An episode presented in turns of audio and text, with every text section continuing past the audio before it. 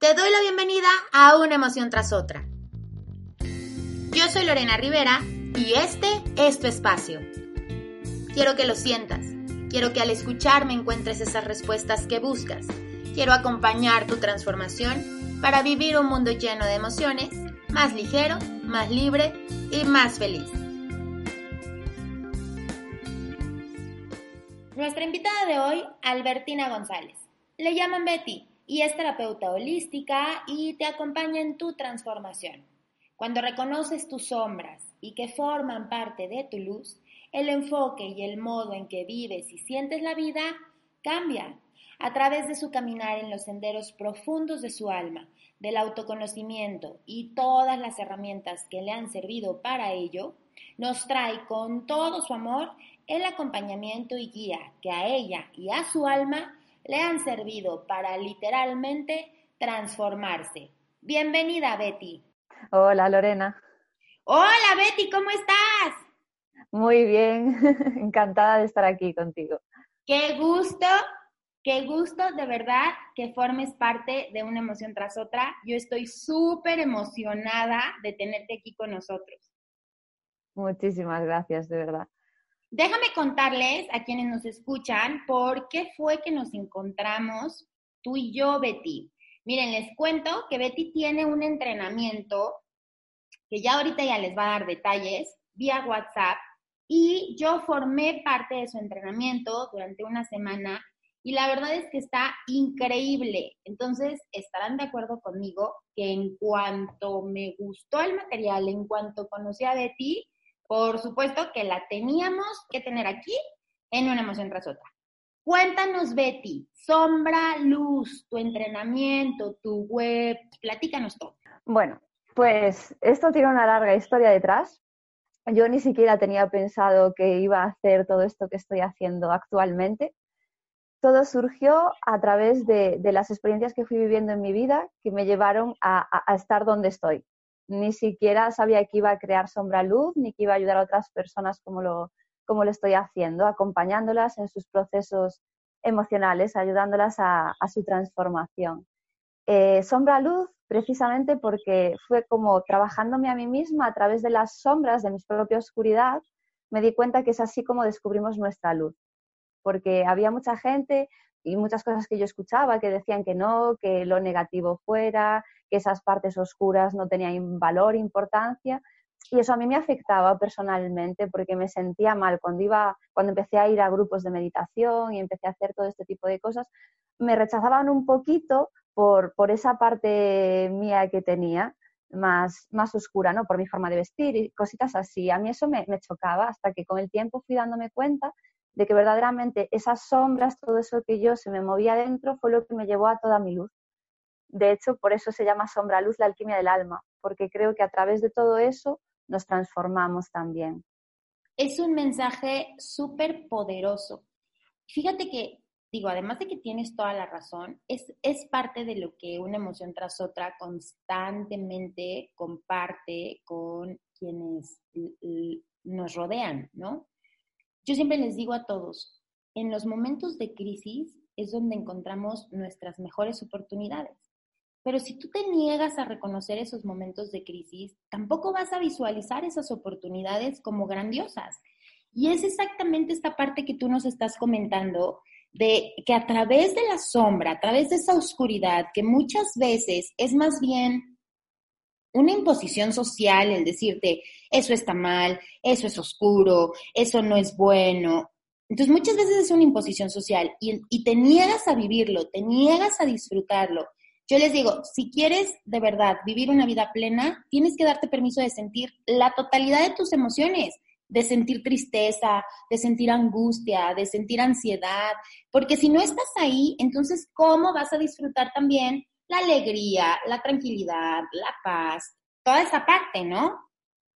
Exactamente, sí, yo tengo muchas personas que, que me preguntan muchas veces si alguna vez se va a terminar el dolor es lo que yo digo, no, el dolor no se acaba, pero tú escoges si estar en el sufrimiento o vivirlo aceptándolo y amando la emoción, permitiéndote, como tú dices, permitiéndote el sentirla, el que transite por ti, el expresarla, el vivirla.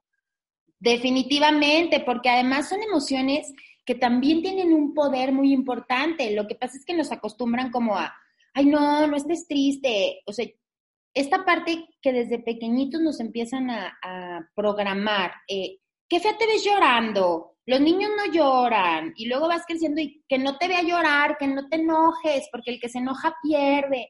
No es cierto, o sea, la realidad es que pierde el que no siente. Esa es la realidad, que si no te conoces tú, que si no eh, te construyes tú, pues va a ser difícil, sí, que los demás te quieran, pero sobre todo que, que tú recibas el amor que, que, mereces, porque también eso es bien complicado, ¿no? Exacto, sí. Además, cuando tapas emociones también se generan muchísimos bloqueos y al final acaba generándose un cúmulo de emociones dentro que están estancadas que muchísimas veces no sabemos ni qué nos está sucediendo. Por eso creo que es muy importante el ser muy conscientes de cada emoción y no rechazarla, porque cuando rechazas algo es cuanto más va a persistir, ¿no? Si nos resistimos, va a ser una lucha y va a estar ahí. Cuando soltamos y nos liberamos, es cuando las cosas pueden fluir, incluso la energía fluye por, por nuestro cuerpo y a nivel de salud también nos vamos a sentir mucho mejor, porque como yo digo, las, las emociones que están ahí que no aceptamos y convertimos todo en un bucle negativo, se convierte también más fácil en enfermedad y nos baja también nuestras defensas. Sí, por supuesto, porque al final nuestro cuerpo es la manifestación de nuestro espíritu.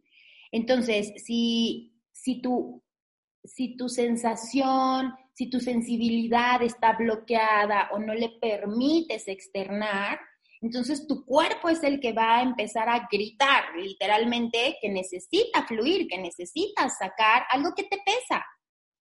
Exacto, sí, sí, totalmente. O sea, todas las emociones, cuando no las escuchamos, puede ser un simple dolor de cabeza. Y eso nos está diciendo, mira dentro, porque nos olvidamos muchísimo de mirar dentro y es, es la base, o sea, hay que ir hacia adentro, no hacia afuera.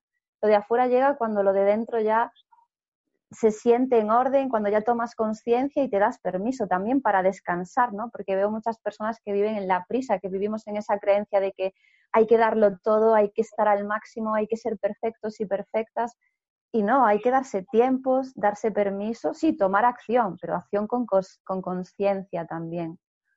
Sí, ser muy conscientes. Una de las cosas que, más me gustó de tu entrenamiento, que ahorita nos vas a platicar eh, cómo lo creaste y todo lo que uno encuentra, y tienes otros entrenamientos también, ya por ahí los estuve revisando, pero una de las cosas que más me gustó fue el comenzar a aprender a no solo a conocerte, sino a reconocerte, que son dos cosas diferentes y no significa el, el reconocerse en el sentido de de realmente encontrarte, de volver a, tu, origen, a tu esencia. Sí, sí, porque nos olvidamos mucho de, cómo somos, de nuestra esencia, porque vivimos llenos de creencias que nos limitan y la mayoría de pensamientos que tenemos no son nuestros, son de la sociedad, de nuestros padres, de cómo nos han educado, de los medios de comunicación. Entonces, muchísimas veces creemos que creemos algo y que somos de una manera y que las cosas son como creemos, pero verdaderamente eso no es nuestro. Cuando nos ponemos a, hacer un registro de nuestros pensamientos y los anotamos y luego revisamos, muchas veces nos damos cuenta y digo, ostras, esto no es mío, esto me lo decían mis padres cuando era pequeña o cositas así. Entonces, por eso es importante tomar esa conciencia y luego trabajar también el hacer un cambio de creencia, ¿no? De la que te limita negativa a una creencia que te haga evolucionar y crecer, trabajar la mente. Sí, y eso es bien complicado cuando empiezas a trabajar esa parte porque te vas em, topando contigo misma también o contigo mismo, según sea el caso. Yo ahorita mismo recuerdo una de mis clientas del programa de acompañamiento emocional que una de sus mayores frustraciones estaba pasando por su proceso de, divorcio, estaba en la etapa de la separación, y una de sus mayores frustraciones era decepcionar a su mamá, porque su mamá tomó la decisión en algún momento de su vida, pues, de salir de su casa porque eh, su, su pareja era violenta y tomó la decisión de salirse y entonces les inculcó a sus hijas, porque mi clienta tenía más hermanas, que la mujer no debía de tener un hombre al lado, que la mujer no necesitaba una pareja, que la mujer sola era fuerte, que que fuerte significaba poder con todo, no llorar, no quejarte, no. Entonces ella estaba muy agobiada porque decía, a mí me está doliendo mucho esta separación, de verdad, nosotros pues nos amamos mucho en algún momento, yo lo sigo amando, me, estoy sufriendo mucho esta separación, pero cuando lo intento externar en mi familia, entonces recibo críticas, juicios, incluso agresiones de, pero no seas tonta, pero para qué lo quieres, pero tú sola estás mejor. Entonces ahí chocaba muy fuerte porque su creencia era, yo lo voy a extrañar, yo todavía lo quiero, soy consciente que esta relación de pareja ya no es saludable, pero yo estoy sufriendo. Y lidiar con todos esos juicios de su entorno familiar que le pesaban un montón. Claro, es que ahí hay que hacer un ejercicio muy grande de, tomar mucha conciencia de ti y yo recomiendo mucho también trabajar con las afirmaciones para, para fortalecerse mucho y luego también listas de, pues por ejemplo, hacer, escribir cosas de ti que son positivas también para reforzarte en todo eso de ti misma, ¿no? Porque es cierto que sí, recibimos muchos estímulos externos y muchas veces nos rodeamos de personas que no es que sean malas personas, pero pueden resultar tóxicas para, para nosotras y para nuestro proceso, ¿no? Entonces, también es hacer un trabajo que es un esfuerzo de comprender que los demás también desde donde están lo hacen lo mejor que saben. Pero a mayores, ese trabajo de saber que son sus creencias, pero que no es tuyo. A mí me gusta mucho una frase, bueno, una, historia que se dice en el budismo, que dicen que si te dan un regalo y tú no lo aceptas, lo que pasa es precisamente eso, que el regalo se queda ahí, ¿no? Y lo comparan con las creencias. Si tú no aceptas esa creencia, no entra en ti. Entonces, es mucho trabajo de vale, yo escucho, pero eso no es mío. Tener muy claro y muy consciente que eso es su creencia, es en su mundo, en su realidad, pero que tú puedes crearte tu realidad con mucho esfuerzo y constancia y mucha conciencia, pero puedes crearte tu realidad. Sí, es un trabajo constante y como todo el tiempo nosotras estamos, nosotros mismos estamos evolucionando, también nuestro trabajo va evolucionando. Entonces no es tampoco como una varita mágica de hoy me despierto, hoy sé que soy mejor, hoy sé que puedo con todo y ya. Y de, tres días después pasa una situación o un momento de crisis y, pero no habíamos quedado que yo podía con todo, ¿por qué me está pasando esto? ¿Ahora qué hago? Yo dije la semana pasada que ya estaba bien. No, es que es todos los días y con todos los entornos que te rodean, tu contexto social, tu contexto familiar. Es cierto algo eh, es muy importante y muy cierto algo que nos comentas, cada quien lo hace lo mejor que puede. Y la mayoría de las veces lo están haciendo desde el amor, sobre todo en tu contexto familiar. Pero no es esa una justificación para tener que aceptarlo todo y tener que creértelo y crearlo dentro de ti. Porque hay cosas que para ti no son y que para ti no funcionan. Efectivamente, sí, es, eso es algo que también a muchas chicas con las que trabajo les cuesta mucho el apartarse de todo eso, ¿no? Porque tengo una chica, por ejemplo, que está muy arraigada con, el tema de la familia y aunque le, le, hagan daño para el momento en el que está, porque está en un proceso complicado, está muy aferrada por su creencia. Entonces esa es la parte que más le está costando, ¿no? Ese, ese decir, vale, voy a discernir y esto no es para mí, si tengo que alejar, soltar, dejar ir, ¿no? Porque al final eso cuesta mucho, pero es que es muy necesario ese soltar, ese dejar ir, saber dónde quieres estar y cómo quieres estar, ¿no? Y efectivamente lo que tú decías, no es un proceso milagroso, ¿no? Vas a tener días maravillosos, pero cuando tienes días de bajón también se trata de saber, ser consciente de ello, aceptarlo y enfocarlo, el enfoque que le des, que es lo importante, ¿no? Porque también muchas veces me dicen, pero entonces esto nunca se va a terminar y si me, ¿por qué me siento mal si esta semana entera estaba muy bien? Obvio, eres humana. Entonces es, es muy normal, ¿no? Es un proceso, no es milagroso, sino que es lo que digo siempre, cuando tú te trabajas y empiezas a conectar contigo, con tu esencia, haces, haces estos ejercicios, rompes con esas creencias limitantes, cambia tu enfoque. Es que progresivamente, cuando haces el hábito de amarte a ti misma y de conocerte, por sí solo el enfoque va cambiando y ya no eres la misma frente a situaciones que antes a lo mejor te desbordarían, ya no, ya no eres la misma, ya lo enfocas desde otro prisma, desde otra perspectiva. Por supuesto, y además lo que, estamos, lo que está, venimos diciendo desde el principio, que también esos momentos en donde dices, tengo toda la semana muy contenta y hoy no, no desperté tan feliz, hoy desperté más bien un poco triste, más bien un poco, incluso a lo mejor aburrida, angustiada, eh, con alguna, alguna sensación de ansiedad. No lo rechaces, es parte, es parte precisamente de comenzar a conocerte y adaptarte a estas sensaciones que estabas negada a sentir, que comúnmente las encontrabas como negativas como, no, no, no, no, no, ¿estás triste? No, triste, no, para nada, no, estoy bien. Oye, ¿estás ansiosa? No, yo ansiedad, no, yo no me estreso, ni me, no, ni me angustio, todo relajado. No, es parte de comenzar a aceptarte con todo lo que tú significas, con todo eso que tienes, pero que además es tuyo y solo tuyo, y que tú eres la única, nosotras mismas somos las únicas que tenemos el poder de transformar nuestra realidad. Nadie más. Y ese poder no es de nadie y no se lo entregas a nadie, salvo que tú así lo decidas. Porque también hay muchas que confunden un poco el, él me hizo tan feliz con el, yo fui muy feliz en esta relación. Entonces le dan el poder a su pareja, él me hizo muy feliz, Él me hizo sentir cosas que no sentía, Él me hizo descubrir, Él me hizo... No, tú te diste el permiso de disfrutar en esa relación, de sentir en esa relación, de querer a alguien en esa relación. Sí, yo estoy de acuerdo contigo. Precisamente es que tú te das esa apertura para sentir y luego también, dependiendo de los casos, hay muchos casos en los que hay un apego y si sientes ese apego y esa necesidad hacia esa otra persona, te está hablando tu alma de que hay algo dentro de ti, hay emociones dentro de ti que tienes que trabajar.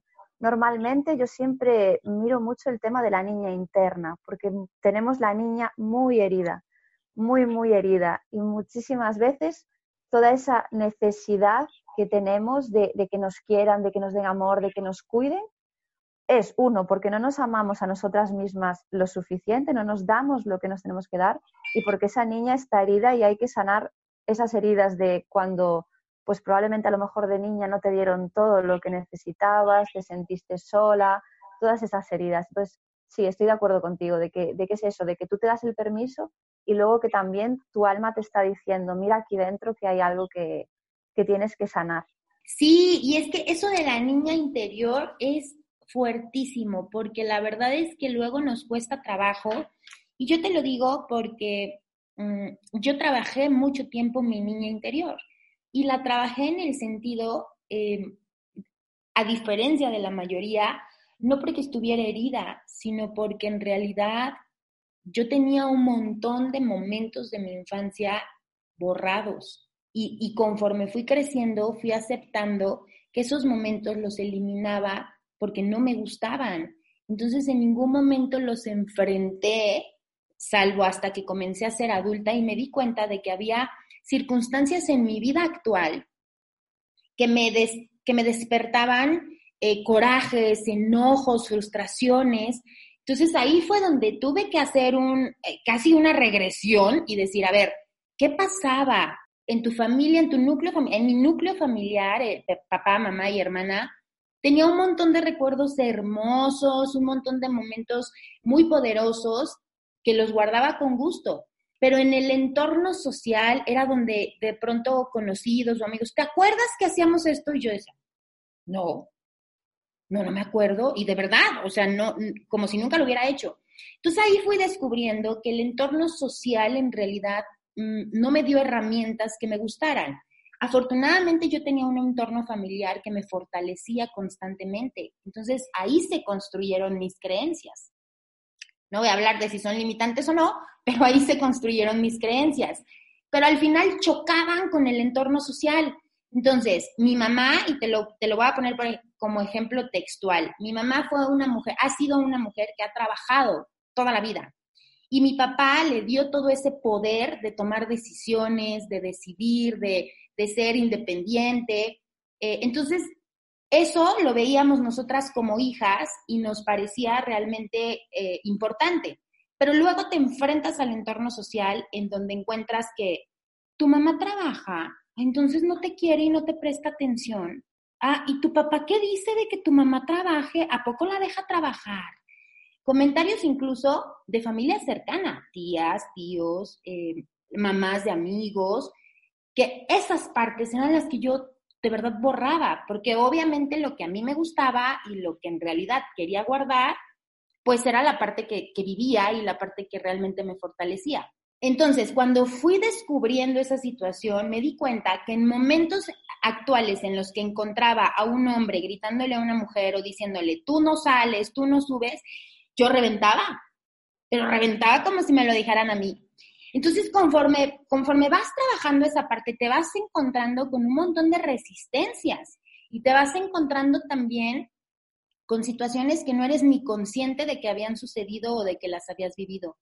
Entonces, a mí esta parte de trabajar a tu niño interior me resulta de lo más importante cuando empiezas a crearte una transformación, pero además también de lo más difícil de empezar a destruir como muro, ¿no? Sí, yo siempre recomiendo un ritual muy bonito que a mí me, me lo recomendó en su día mi maestra de Reiki para trabajar con la niña interior, que de verdad para mí es súper poderoso y es eh, cogiendo una foto tuya de cuando eres chiquitita y cuando tengas un momento que estés tú sola y que sepas que nadie te va a molestar y que al día siguiente puedas permitirte descansar, pues te montes tu altarcito con esa foto y con cositas que te gustaban de cuando eras niña, puede ser una piedra, una flor, cualquier cosita, y que simplemente te sientes ahí delante, tomes unas respiraciones profundas, entres en estado meditativo y mires a esa niña, porque de verdad que surge magia, empieza a salir muchísimas de esas resistencias que dices y muchísimas cosas que ni siquiera sabes que tienes dentro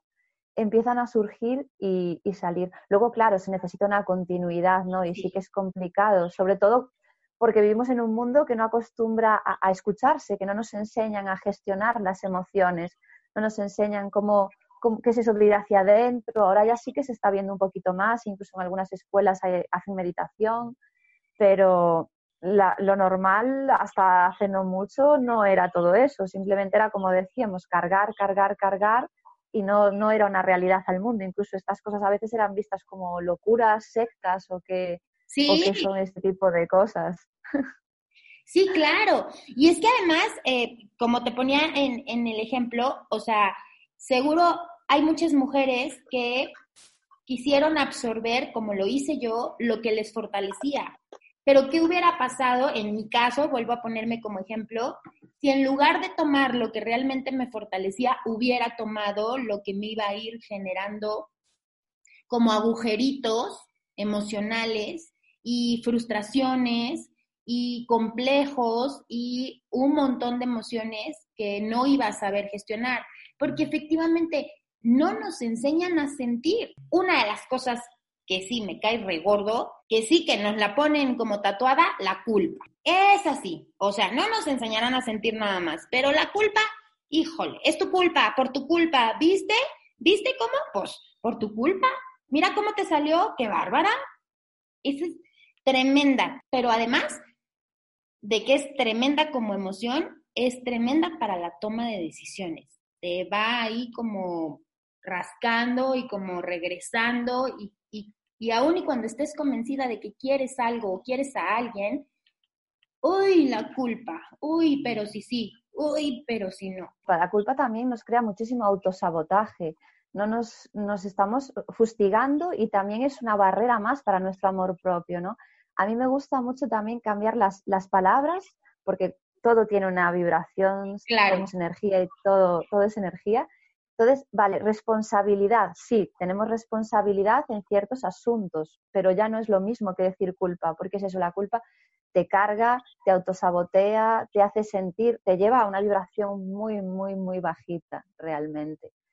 Y sí, efectivamente hay que tener una continuidad, ¿no? Con todo lo que, cuando nos trabajamos hay que tener una continuidad, porque tenemos tan machacadas las creencias que nos metieron dentro, que se nos quedaron en el inconsciente, y todo lo que nos bombardean a través de los medios de comunicación, la familia, otras personas, lo que vimos en la calle, que sí que hay que hacer un trabajo muy, muy constante. Yo esto me, lo repito mucho con las chicas con las que trabajo porque eh, es muy fácil desviarse y volver a la zona de confort, que es dejarse llevar y, y, seguir siendo. Entonces, sí que es verdad que requiere mucha disciplina, ¿no? Trabajarse a una misma es un trabajo diario y constante y siempre vamos a estar aprendiendo, nunca va a estar todo aprendido, es, constante, es muy cíclico. Sí, por supuesto, porque es que además, e, y, tomando, si seguimos tomando como referencia eh, a la culpa como emoción, por supuesto que debe de ser diario, porque además, como bien dices, una cosa es tener responsabilidad. Lo que de verdad tienes es responsabilidad, no culpa. Pero además, sabes que hay un montón de estas creencias limitantes de las que hablamos, que cuando, la, cuando pasas de la culpa a la responsabilidad, ni siquiera tienes responsabilidad. O sea, ahí encuentras que ni siquiera hay responsabilidad de tu parte. Yo, por ejemplo, una de las frases que más odio es esto de las mujeres sufren más porque aguantan más. Y entonces como te lo, te lo comes así y dices, sí, yo, yo sé que voy a sufrir porque pues de por sí ya soy mujer, pero bueno, yo aguanto, yo puedo. A ver, ¿por qué, ¿por qué cuando disfrutas te sientes culpable? Pues porque yo debería de estar sufriendo. ¿Y cuál es tu responsabilidad en esto? ¿De qué eres responsable en esto? Este, de, de reírme, de, o sea, ahí ya se me pierden muchísimo con el, ¿cuál es tu responsabilidad? Si sientes culpa de sentirte bien mientras, por ejemplo, es que yo me siento muy culpable porque yo estoy muy contenta y mi hermana le está yendo muy mal en su matrimonio y yo soy tan feliz y me siento tan culpable. ¿Y cuál es tu responsabilidad en esto? Este, no, pues, pues no, ninguna. Si te sientes culpable, pero cuando buscas tu responsabilidad no la encuentras, entonces suéltalo, caramba. Exacto, exacto. Hay que soltar y liberar muchísimo. O sea, es que hay que soltarlo. Yo lo recomiendo siempre. Y una de las cosas que también me gusta hacer es a través del movimiento, de mover el cuerpo. Siempre lo digo también, que sientes enfadada, sientes rabia, muévete, deja que tu cuerpo se mueve, exprésalo, suéltalo. Porque es eso, muchas veces es lo que tú dices y es muy curioso que las personas nos cargamos con un montón de cosas y a lo mejor cuando lo tenemos delante y nos ponemos a desmenuzarlo y a preguntarnos, pero ¿qué, qué, qué me está sucediendo? ¿Por qué estoy sintiendo esto? ¿Por qué pienso esto? La mayoría de las veces no tiene ningún sentido, ninguno. Sí, de verdad que sí, por eso reafirmamos que es un trabajo constante, porque vuelves a caer en ese patrón y vuelves a pensar que tienes responsabilidad o culpa de cosas que no tienen nada que ver contigo, que tú ni siquiera estás generando, no solo no puedes controlar, sino que ni siquiera estás generando. ¿Cómo vas a poder controlar o cómo vas a poder cambiar algo que no te corresponde? Y también ahí cuesta mucho trabajo. Y es que como mujeres, además, tenemos como otra de las creencias limitantes que nos han impuesto socialmente hablando, es como tú, tú métete en todo, tú resuelve todo porque tienes es, esa cosa de querer controlar, querer, que muchos hasta confunden con el instinto maternal. Y digo yo, a ver, no tiene nada que ver el instinto maternal con sentirte la mamá de los pollitos. Así decimos aquí en México. No sé si, si el, contexto más o menos lo, lo ubicas. O sea, una cosa es tener instinto maternal como mujer y otra muy distinta es así tal cual, ser la mamá de los pollitos, que yo quiero controlar a todos, a mi familia, a mis amigos, a mi trabajo, porque las mujeres eh, tenemos que organizarnos, ¿no? tú tienes que organizar tu vida, tú tienes que transformar tu vida, no la de los demás. Exacto, sí, sí, sí, o sea, siempre es, es, una forma más de poner el foco en lo externo también, ¿no? Muchísimas veces, porque también hablando del tema de la responsabilidad, también hay que darle un poco la vuelta, ¿no? Porque a veces sí somos responsables de, transformarnos, de cambiar nuestra vida, de crearla. Sí, por supuesto. Y Betty, quiero que nos cuentes de tus entrenamientos. Ahorita que estamos justamente tocando el tema de que el trabajo es constante, de cómo nosotros debemos tomar responsabilidad en lo que nos corresponde, de cómo soltar la culpa. Cuéntanos de tus entrenamientos, porque al final es entrenarnos, entrenar nuestra mente, entrenar nuestras, nuestra gestión de emociones. Cuéntanos, Betty. Vale, pues eh, yo el entrenamiento que, que, lancé, el training gratuito, viene de un entrenamiento que, que tengo, que es grupal. Y esto surgió porque yo empecé a ver que está muy en auge actualmente el tema de la ley de atracción, pero veía que muchas personas se cuestionaban y se preguntaban, pero a mí esto no me funciona, porque esto no sucede, y vi que había como un pequeño caos, ¿no? Que no, no estaba hilada la cosa. Entonces, a través de mi experiencia, de cómo yo lo experimenté, porque todo lo que comparto lo experimenté yo siempre primero antes, son cosas que yo ya he vivido, no me gusta compartir nada que yo no haya experimentado, y me di cuenta y dije, vale, efectivamente, sí, la ley de atracción, esto es real, pero se nos olvidan algunas cosas. Primeramente hay que trabajarse mucho, porque ¿cómo vas a traer algo cuando tu mente y tus emociones y tus acciones no están alineadas? Entonces, a través de lo que yo experimenté, lo uní y puse los puntos que a mí me ayudaron, como por ejemplo, lo primero que me ayudó fue anotar y ser consciente de mis pensamientos, sobre todo anotarlos para ser consciente de ellos, escribirlos, porque tenemos un diálogo interno pasamos todo el día con nosotras mismas, nuestra mente siempre está hablando, es una charlatana y no para y no para. Entonces, claro, tomar conciencia de ese diálogo interno, muchas veces cuando te das cuenta, porque lo has escrito, dices, caray, todo lo que hay dentro de mí, lo que me estoy diciendo a mí misma. ¿no? Entonces, eso también conlleva las emociones que tienes. Y a raíz de ahí ya puede empezar ese trabajo también, ¿no? Porque para empezar a trabajar te tienes que tomar conciencia. Y para mí lo más importante y lo que más me sirvió fue tener conciencia de cómo pensaba, cómo me estaba hablando a mí misma y cómo generaba eso ciertas emociones en mí. Y efectivamente eso, claro, esas emociones generaban mi energía, mi vibración y era lo que estaba emitiendo. Entonces, ¿cómo iba a traer a mí algo que quería si estaba, por ejemplo, atraer algo que quieres, pero si estás rechazando donde estás y lo que tienes? No. Pues si estás en esa energía, el universo es lo que va a entender. Estás en el rechazo, esto no lo quiero, esto no lo quiero. Pero cuando agradeces, cambia, porque la energía cambia. Entonces, por eso también el trabajar con las afirmaciones, el agradecer cualquier mínima cosa de tu vida, porque a veces pasamos por alto porque creemos que todo tiene que ser magnífico, grandioso, cuando lo que ya tenemos lo es, aunque pueda parecer muy pequeñito. El poder respirar, el poder ver, el poder caminar, tener brazos, manos, y son cositas que se nos pasan por alto. Y cuando empezamos cada día a agradecer todo eso, yo lo experimenté en mí, empecé a agradecer todas esas pequeñas cosas cada día. Al principio me costaba porque no me lo creía, pero cuando fui tomando conciencia y fui sintiéndolo en todo mi cuerpo, fui viendo cómo las cosas cambiaban y llegaban a mi vida, iban llegando, porque se abrían las puertas. Sí, es que definitivamente, fíjate, qué, qué poderoso esto que, que nos compartes. Asumimos que las cosas siempre deben de estar bien. Entonces, no nos damos cuenta precisamente de los grandes beneficios que tenemos todos los días, cada hora, cada minuto, cada segundo. Pero cuando algo malo, y lo pongo entre comillas enormes, cuando algo malo no sucede, entonces toda nuestra atención la ponemos en eso malo. Y, voy a poner un ejemplo súper bobo, que se me fue la luz. Ay, es que se me fue la luz, es que en esa casa donde vivo la luz se me va y yo no sé, no me siento cómoda y no sé qué va a pasar y no han ido los de la, electricidad a revisar y toda tu atención la centras en ¿Qué te gusta que haya pasado? Quizá una hora que te quedaste sin luz y a lo mejor exagero. Pero toda tu atención la centras ahí. Por los siguientes días también le empiezas a comentar a la gente, no, hombre, me quedé sin luz y nomás vieras cómo batallé y estuve. Entonces lo vas como, como dices, tu pensamiento está ahí, te lo repites, te lo repites, te lo repites. Pero ¿qué tal que hubieras dicho, ay, se fue la luz, voy a aprovechar este momento para vivir esto sin luz, sin electricidad, sin internet, sin televisión, a ver qué hay, qué descubro, qué encuentro, qué, cómo puedo aprovechar este momento. Y por poner el ejemplo muy bobo de que se va la luz. Pero en lugar de eso centramos toda nuestra atención y lo convertimos en una, en una emoción difícil o negativa. Y entonces que, venga la luz, que venga la luz, con ojos cerrados y haciendo respiraciones y todo lo demás, pero mientras estás pensando, porque estoy súper desesperada, porque qué voy a hacer, porque me voy a cambiar de casa, porque me va a salir bien caro, porque, ¿verdad? Más, más o menos sería una cosa así.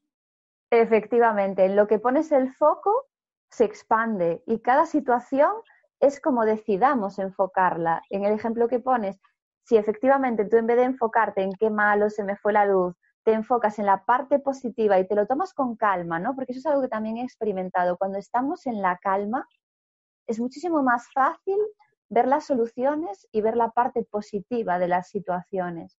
Cuando tienes la mente en que todo es un aprendizaje, cambia también cómo tomas la situación.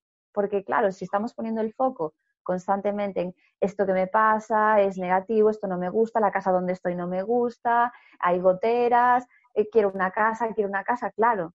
Ahí está la emoción negativa de que la quieres, pero porque estás rechazando. Entonces estás intentando crear algo con una energía de rechazo. Y así no, no llega, ¿no? Tiene que estar alineado. Aparte de que a mayores también estás generándote estrés y generándote que emocionalmente estés más, más bajita. Sí, por supuesto. Una de las cosas que yo más he leído, em, que como dices, está muy de moda, es esta cuestión de la abundancia, en el sentido económico, pues, pero también en, los sentidos, em, en todos los demás sentidos.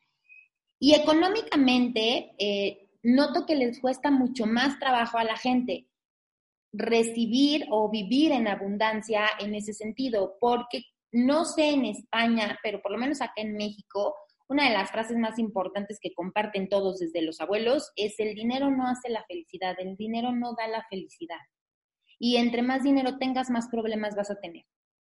Entonces es como, voy a empezar a trabajar, voy a encontrar un trabajo que me encante, pero que no me paguen tanto porque voy a tener muchos problemas, porque seguro no voy a ser feliz, porque como que inconscientemente lo vas generando. Entonces empiezas a, sí, recibir el trabajo de tus sueños, eh, laboralmente hablando, pero trae ese piquito de, uy, no me pagan tan bien, no me siento que recibo lo que merezco por mis servicios, por mi trabajo, por mis conocimientos. Pero ¿cómo lo rompes? O sea, ahí les cuesta un montón de trabajo y terminan más bien quedándose en la resignación, porque esa no es aceptación, es resignación. Claro, efectivamente, con el tema de la abundancia, sobre todo la abundancia económica, hay muchísimas resistencias y muchísimos paradigmas, muchísimos. El dinero está muy demonizado, o sea, el tener dinero está súper demonizado, cuando realmente a ver, vivimos en un sistema que se mueve con dinero. Para comer necesitamos dinero. Entonces, el dinero es energía. El dinero no es malo. La persona es según lo que decide hacer con ese dinero, hacia dónde lo enfoca. ¿no? Entonces, ahí hay mucho trabajo por hacer de limpiarse todas esas creencias para sentirte merecedora, ¿no? Porque en el inconsciente con todo esto lo que estamos haciendo es decirle al universo, no, yo no me siento merecedora de, de tener abundancia, porque tener abundancia económica es malo, tener dinero es de malas personas, tener dinero es de personas que, explotan a otras personas, tener dinero es, vamos, no, lo justo y lo necesario para vivir bien, que también es una frase muy típica, ¿no? y, con eso lo que estás haciendo precisamente es atraer eso mismo, pero luego tienes la parte de la queja, que es como, pero no tengo lo suficiente, y empiezas a echar pestes hacia los que sí tienen dinero. Entonces es como un bucle que no quieres tenerlo mucho porque los que tienen mucho son malos, pero también te estás negando a ti misma, pero a la vez quieres tener porque estás también quejándote de ello, ¿no? Y es un sinsentido. Entonces ahí hay muchos paradigmas que romper. Es la parte efectivamente que más le cuesta a las personas, porque también hay que saber soltar, para recibir también tienes que dar, que eso es algo que a la gente le cuesta muchísimo en la gran mayoría a mí también me pasaba, de hecho la parte de la abundancia económica es la que más tuve que trabajar y aún sigo, aún sigo en ello, ¿no? Porque es eso, hay muchísimos paradigmas con ese tema, muchísimos. Y fíjate que puse, quise tocar en principio el tema de la abundancia económica porque efectivamente es algo de lo que más nos cuesta, pero además lo podemos materializar muy fácilmente, porque obviamente es algo tangible. Pero si de ahí nos pasamos a la cuestión de la, abundancia en el sentido del amor, híjole, te das unas sorpresas tremendas cuando comienzas a trabajar esa parte de qué es lo que estás dando, qué es lo que estás recibiendo, qué es lo que estás aceptando y cómo es que estás programada para recibir el amor a través de tu entrega porque luego, eh, ahí creo que pasa, Betty, y, ya me lo dirás, creo que pasa un poco contrario a la cuestión del dinero. Es decir, con el dinero yo asumo que el dinero no compra la felicidad, entonces aunque no lo tenga, pues intento ser feliz o soy feliz o me, me autoimpongo eh, hábitos o conductas sin dinero que me hagan feliz. Pero en la cuestión del amor es como al revés. O sea, sin amor no puedes vivir. Y sin amor me refiero en el sentido estrictamente de la pareja, ¿no? Sin pareja no puedes vivir. Y entonces, terminas entregando de más o lo que no están dispuestos a recibir, o sea, la otra parte, o muchas veces también lo que no quieres entregar, pero en el ánimo de recibir lo que estás ansiosa por, tener. Atención, cariño, em, reconocimiento, un montón de cosas que se esconden detrás de todo eso y creo que ahí derivan, eh, es el origen de un montón de emociones tóxicas que te vas dejando fluir, o sea, no fluir, liberar, sino que estén constantemente ahí como circulando en, en tu cuerpo, por decirlo de alguna manera. Sí, efectivamente, cuando entras en ese círculo, porque es un, círculo eh, constante, estás dando, pero no estás dando porque de verdad das con todo tu corazón, ¿no? Sino que cuando ya estás dando porque estás esperando que te den lo mismo recibir, también surgen muchos conflictos, porque vas a tener la mente en yo te he dado esto, pero tú no estás haciendo esto que yo quiero que tú me des. Entonces ahí ya surgen conflictos, ya surge un choque y es, pues eso, lo que decía, ese círculo, ¿no? todo el rato esa pescadilla mordiéndose la cola y al final se convierte en algo súper tóxico. Y como bien dices, nos genera unas emociones muy negativas, porque ahí lo que pasa es que nos olvidamos de que el amor nos lo tenemos que dar primero a nosotras mismas para que no suceda eso, para que no tengas que buscarlo afuera, ¿no? Siempre es ir hacia adentro, constantemente, aunque cueste, está dentro. La respuesta siempre, siempre está, está dentro. Sí, y es que como, como nos comentaste desde hace un momento, trabajamos este tipo de cuestiones, debemos trabajarlas de adentro hacia afuera, porque si comenzamos a darle a los demás o a quererles cambiar a los demás, pues nosotros vamos a seguir recibiendo nada o lo mismo o teniendo eh, los mismos conflictos, las mismas emociones de vibración baja que nos cargan, que nos pesan. Entonces es primero yo y luego el mundo. Exacto, sí, esa es la base, el, amarte a ti misma, porque cuando tú, muchísima gente, eh, hay casi como diría una obsesión por tener pareja, ¿no? Lo veo muchísimo en redes, sobre todo, la gente, pareja, pareja. Claro, pero no vas a, no te vas a encontrar con la persona que tiene que aparecer en tu vida hasta que tú no te des lo que te tienes que dar, porque lo cuando tú empiezas a amarte, empiezas a sacar el foco de quiero encontrar, quiero encontrar, quiero encontrar, y el foco lo pones en qué tengo que darme a mí misma, qué no me estoy dando, qué tengo que trabajarme, entonces cuando ya estés en esa vibración, lo demás va a llegar, ¿no? Porque al final también es algo que nos muestra una carencia. ¿Por qué necesitas urgentemente o con mucha ansia que llegue otra persona?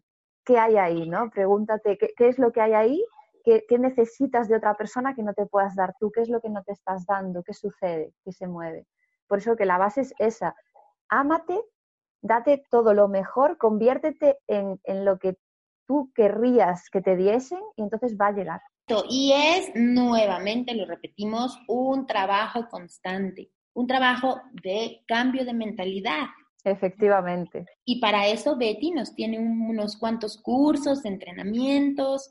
Cuéntanos, Betty, para que quienes nos estén escuchando sepan todas las posibilidades que tienen para comenzar a transformarse, a trabajarse, a conocerse y se pongan en contacto contigo rapidísimo. Pues actualmente tengo un grupo, o sea, es grupal, es una mentoría grupal, un acompañamiento grupal porque también eh, cuando empecé a hacerlo así, a trabajar así, me di cuenta que surgía una tribu, surgía mucha magia, ¿no? muchas, muchas sinergias entre las mujeres, porque yo me dedico a trabajar con mujeres, a hacer este proceso de transformación con mujeres, y, y, surgió muy lindo. Entonces es un trabajo que hago grupal y ahí acompaño a las personas, doy ejercicios y herramientas en general para seguir, bueno, siguen un, un esquema y luego trabajo con cada persona de ese grupo en particular según lo que cada una necesita, según para el proceso en el, en el que está. Entonces, tengo esa opción grupal. Luego también tengo la opción de uno a uno para las personas que, prefieran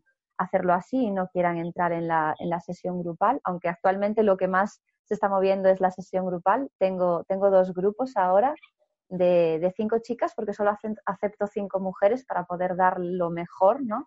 Porque si no sería una locura, no podría atenderlas a todas Y lo que ofrezco es eso, ofrezco, pues estoy 24 horas disponible para, para cualquier duda que tengan, para ayudarlas si tienen una crisis emocional, también estoy ahí para acompañar. Básicamente es eso, un acompañamiento donde estoy dando herramientas para trabajar en la mente, sobre todo. O sea, y también trabajo compartiendo las leyes universales, ¿no? ¿Por qué hago este trabajo? ¿Por qué doy esas herramientas? Porque yo he aprendido del universo, ¿no? Aprendí a través de, conocer esas leyes universales, de saber cómo, cómo funciona y cómo se mueve todo y experimentar en mí que eso pues era real, tangible y que verdaderamente pues se producía esa transformación. Me encanta, Betty. Definitivamente me encanta lo que haces porque además ya conozco tu trabajo porque lo viví en tu entrenamiento gratuito, pero además me encanta esa energía que transmites, incluso a través de la voz únicamente. Digo, yo ahora tengo la fortuna de estarte viendo en vivo, pero el, escucharte, el, el darnos cuenta de cómo te has trabajado tú misma antes de comenzar a ayudar a trabajarse a las demás, es una experiencia que se percibe, es una sensación que desprendes y que nos hace sentir, sentirnos literalmente acompañadas, pero también el, hecho de saber que pasaste por, por tu trabajo personal hace estar seguras de que nos entiendes. Entonces, es, es un trabajo muy bonito el que estás haciendo, me encanta que lo compartas y me encanta también esto de la mentoría grupal y voy a aprovechar para contarte que yo también trabajo en, grupos porque efectivamente el proceso de tribu, híjole, te da una experiencia increíble, maravillosa, súper nutritiva en el sentido espiritual, porque generas esa sinergia, ese no, no estoy sola, hay muchas mujeres que están pasando por lo mismo que yo, en un contexto distinto, en una situación distinta, pero están sintiendo lo mismo que yo, están lidiando con lo mismo que yo, están luchando con lo mismo que yo, y es de verdad una experiencia mágica, es mágica. Sí, sí, es, es muy bonito. Yo cuando empecé a hacerlo, el primer grupo que, que empecé a trabajar con ellas, se crearon, o sea, ya se hicieron amigas y crearon una, una, no sé, se arropaban un montón incluso se ayudaban unas a otras, que había momentos que si yo no estaba disponible, entraba a ver el grupo de trabajo y estaban dándose aliento unas a otras, no sé, es muy, muy bonito. Se crea mucha magia y mucho amor y ver cómo realmente no, no tenemos que competir unas personas con otras, sino que se trata de darnos la mano y ayudarnos a levantarnos ¿no? unas a otras. Para mí es una experiencia que a mí me enriquece también muchísimo, ver cómo, cómo van evolucionando, también aprendo de todas ellas, de cada persona también, también aprendo muchísimo y a mí me parece grupal, me parece que es muy, muy lindo, porque es eso, también unas ven que, que, no están locas, que muchas se creen que están locas con lo que sienten. Y no, no estás loca, o sea, es normal que sientas lo que sientas porque es tu emoción.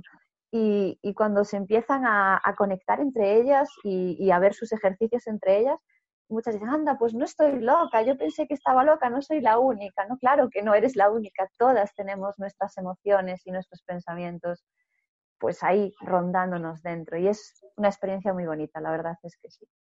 Me encanta, Betty. Oye, y antes de irnos, yo quiero que nos compartas alguna herramienta, algún tip, quiero que nos compartas afirmaciones, yo quiero que nos compartas algo, quiero que nos regales unos minutos de Betty a la máxima potencia. Vale, yo lo que comparto muchísimo, lo que recomiendo muchísimo, porque a mí fue literalmente, me, me salvó la vida, lo puedo decir así, es la meditación. O sea, a mí la meditación fue la herramienta que llegó a mi, a mi vida en el momento justo y exacto cuando, cuando la necesitaba. Mm, hice un retiro de 10 días de meditación vipassana. Yo en esos momentos, antes de llegar a ese retiro, a acceder a él, yo conocía la meditación, pero en grupos chiquititos de media hora y una meditación guiada, que yo me juntaba con un grupo de gente aquí en mi ciudad y era lo que yo conocía y me llamaba muchísimo la atención todo, todo eso. Mi alma ya me iba gritando, ya desde pequeñita, porque siempre me interesé mucho por,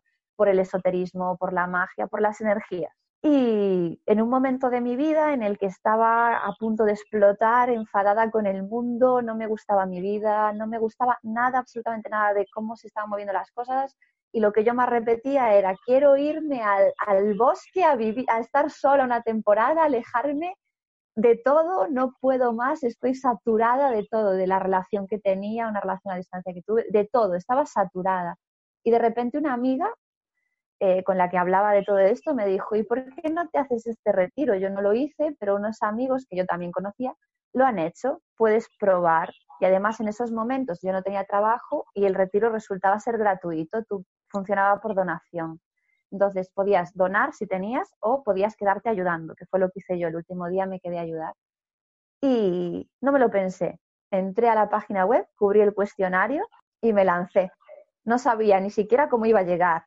Por eso que, creer es crear, ¿no? Porque yo dije, bueno, si esto está para mí, yo, yo cubro el cuestionario. Luego si me aceptan o no, ya se verá. Y me aceptaron. Y se dio la casualidad de que un amigo que vive en otra, en otra ciudad vino y me llevó hasta, porque yo estoy en Galicia, Orense, y este retiro era en, en Ávila, en la Sierra de Gredos. Y él vino y me llevó hasta allí. No sabía cómo iba a volver, pero al final también pude volver porque mi madre pudo ir a buscarme con mi hermana. Y llegué a ese retiro sin tener ni idea, porque ni idea de lo que me esperaba allí.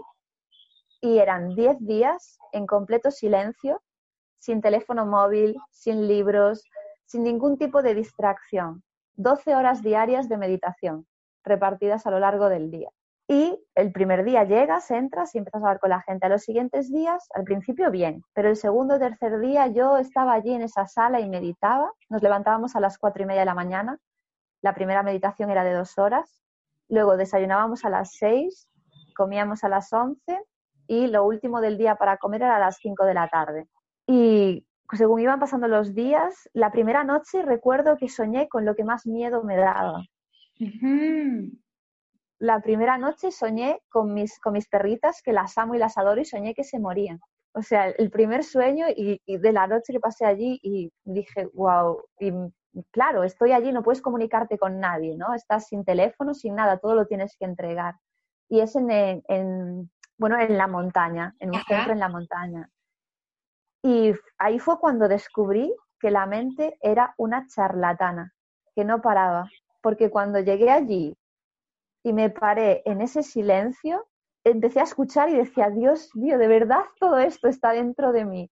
Y no paraba y no paraba y sentía una tristeza y podías hablar con la maestra, pero la maestra de ese primer retiro me dio una enseñanza que yo luego con el tiempo la comprendí, pero en esos momentos yo me enfadaba muchísimo, porque la mujer lo que me decía, yo le decía, estoy triste, no me encuentro bien, no sé qué me está pasando. Y ella simplemente me decía, si quieres llorar, llora, siente tus lágrimas cayendo por tu cara y ya está. Y yo me enfadaba y decía, pero ¿cómo que sienta mis lágrimas? Le estoy diciendo a esta mujer que estoy triste, que estoy mal, que me pasa algo. Y me enfadaba, ¿no? Me salió mucho enfado también. Luego lo comprendí, porque la meditación esa que practicábamos, empezábamos con la respiración y luego con, con Vipassana. Y luego comprendí que, se trataba de observar, de ser la observadora, no de dejarme arrastrar. Y digo que la meditación me salvó la vida porque ahí en ese retiro se plantó esa semillita de lo que después vino en mi vida. Yo vengo de un pasado en el que, bueno, en mi vida pasaron muchísimas cosas, vengo de vivir malos tratos, tanto en la familia como en la pareja, me fui de casa muy joven, estuve viviendo en la calle, bueno, muchas cosas que sucedieron a lo largo de mi vida. Y en un punto dado de mi vida, cuando terminé una relación de 11 años que tuve de malos tratos físicos y psicológicos, eh, pues mm, me dediqué a salir de fiesta, a querer olvidarlo todo y se generó una conducta en mí muy tóxica y me costó mucho salir de eso. Y cuando hice ese retiro fue un antes y un después, porque salí más decidida a dejar esa vida que no me aportaba nada y me estaba haciendo sentir cada vez, cada vez peor. Y fue cuando, cuando por primera vez también descubrí la magia y la fuerza que tenemos y lo poderosa que es nuestra mente. Porque una anécdota pequeñita que tengo, cuando salí de ese retiro, como dije, estaba en una relación a distancia. Y yo recuerdo que, que, me llamó por teléfono mi pareja en aquel entonces y me dijo preocupada, bueno, tú ahora no tienes trabajo, no tienes dinero, ¿cómo nos vamos a ver si yo tampoco te puedo pagar el viaje hasta aquí? Y yo recuerdo la sensación que tuve dentro de mí, no sabía cómo, pero sabía que iba a suceder y en muy poquito tiempo. Y le dije, no te preocupes porque sé que nos vamos a ver. No sé cómo ni cuándo, pero sé que va a ser muy pronto. Y a los pocos días, una amiga que tenía en una ciudad cercana me invitó a ir. Y así es, esta chica pudo venir a buscarme y pudimos vernos. Entonces, cuando muchas veces actualmente tengo días en los que puedo perder un poquito la fe y olvidarme, recuerdo esa emoción, ¿no? Porque es real. Porque mucha gente me dice, pero si no tienes dinero, si estás en una situación, yo estaba ahí en una situación que no tenía nada, pero lo sentía dentro de mí, era una emoción, una sensación del estado en el que venía de ese, de ese retiro, que yo tenía fe porque simplemente dentro de mí sabía que iba a ser. Y fue. Entonces, para mí por eso recomiendo la meditación, porque la meditación te conecta con tu alma, verdaderamente. Y es muy sanadora. Betty, qué importante mensaje nos estás compartiendo. Muchísimas gracias por abrir tu corazón, por compartirlo conmigo y compartirlo eh, con quienes nos escuchan. De verdad es que este tipo de momentos que vivimos, este tipo de, de traumas que superamos, este tipo de retos que la vida nos va poniendo, definitivamente el que lo compartas con, con quienes nos escuchan, con quienes tú ayudas, a quienes acompañas, la verdad es que lo único que nos da es, además de una emoción enorme, pero es la certeza de que todo pasa, todo pasa y todo mejora. Y no importa qué tan difícil te las estás viendo, si te trabajas, si te conectas contigo misma, si de verdad ves hacia adelante, levantas la cara y observas de verdad a lo lejos todo el horizonte de posibilidades que tienes enfrente, este tipo de situaciones son las que te empujan.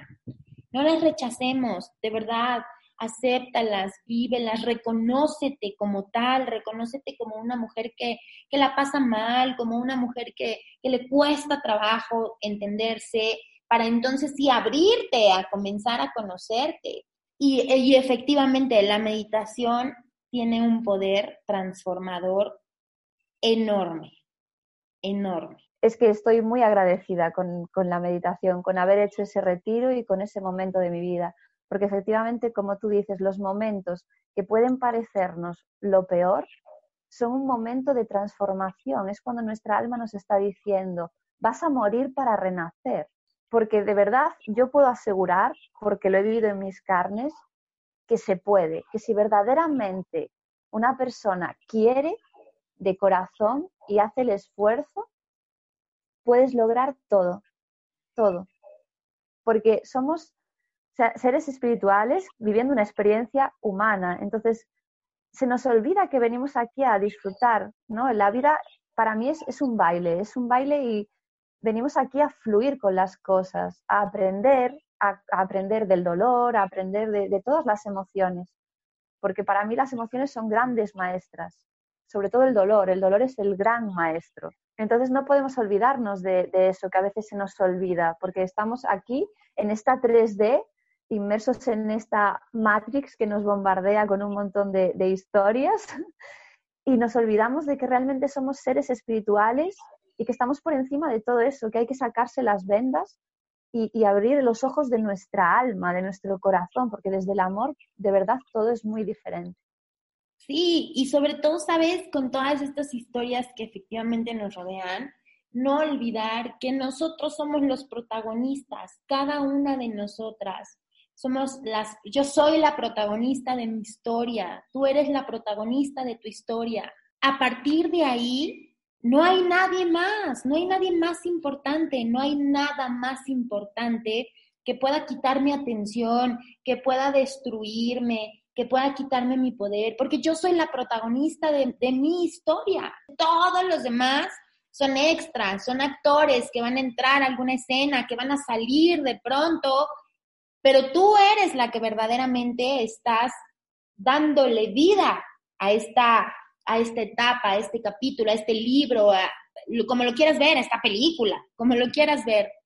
Eso es bien importante y cuando lo, lo, lo creemos conscientemente, entonces empezamos, pero de verdad, pareciera que, que te abres y sale luz y empiezas a descubrir un montón de cosas. Efectivamente, y además, algo que también siempre digo, si tú cambias, todo cambia. Porque cuando empiezas a, yo cuando empecé personalmente, hablando de mí, de mí, ¿no? Porque lo que ofrezco es eso, lo, el camino que yo caminé, pues lo que yo conocí, las herramientas, es lo que pongo a disposición, ¿no? Y lo descubrí lo viví, que yo cuando empecé a hacer cambios en mi vida, yo era una persona súper ansiosa, yo era una persona que vivía muy enfadada con el mundo y en cuanto yo empecé a trabajarme y en cuanto empecé yo a cambiar, la situación que me rodeaba, mis circunstancias, dieron un giro. Paulatinamente, pero notablemente lo dieron. Es que es real, existe, es así. Y es solo cuestión de quererlo para comenzar a crearlo y creerlo para comenzar a tenerlo. Exacto. Si no generamos esa cadenita, yo mucho les digo, es una cadena de bienestar, pero, pero la cadena empieza por un eslabón, no llega sola. Entonces, es quererlo para crearlo y creerlo para tenerlo. Exacto, sí. Me encanta, Betty. Oye, y bueno, no sé si nos quieres compartir algo más. Este episodio a mí me está encantando. Yo creo, no, no creo, estoy segura que es de los episodios que más va a disfrutar nuestra audiencia. Me encanta que estés aquí.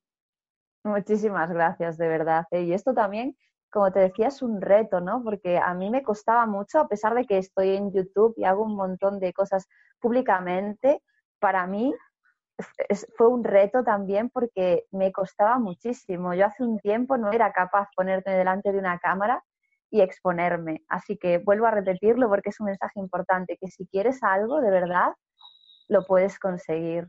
Desde dentro, si tú cambias, todo cambia, totalmente. Los mensajes tan importantes, pero sobre todo tan poderosos que has compartido con nosotras, todas las herramientas que nos compartes, no solo el día de hoy, sino que nos compartes a través de todo tu trabajo, de tu página web, de tu canal de YouTube, de tus entrenamientos, de tus grupos de mentoría, de acompañamiento.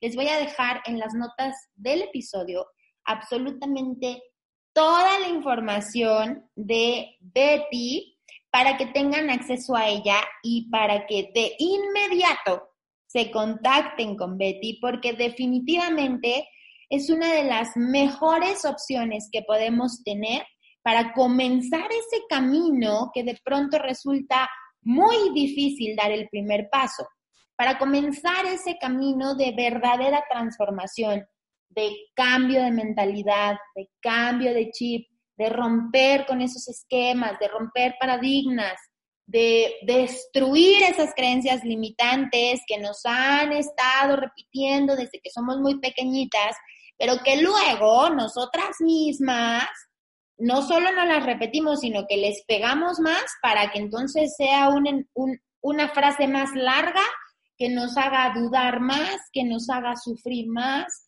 que nos haga limitarnos mucho más. Yo soy feliz de haberte encontrado, Betty, de verdad soy feliz soy feliz de que formes parte de una emoción tras otra, pero además sé que desde ahora formas parte de mi vida y eso me llena de mucha emoción. Muchísimas gracias, de verdad. Y muchísimas gracias también por tu trabajo, de verdad, de corazón. Si te gustó este episodio, sígueme en redes sociales como una emoción tras otra. Únete a la comunidad en Facebook suscríbete a mi página para que no te pierdas nada y compártelo para seguir liberando emociones. No importa por lo que estás pasando. Yo te acompaño.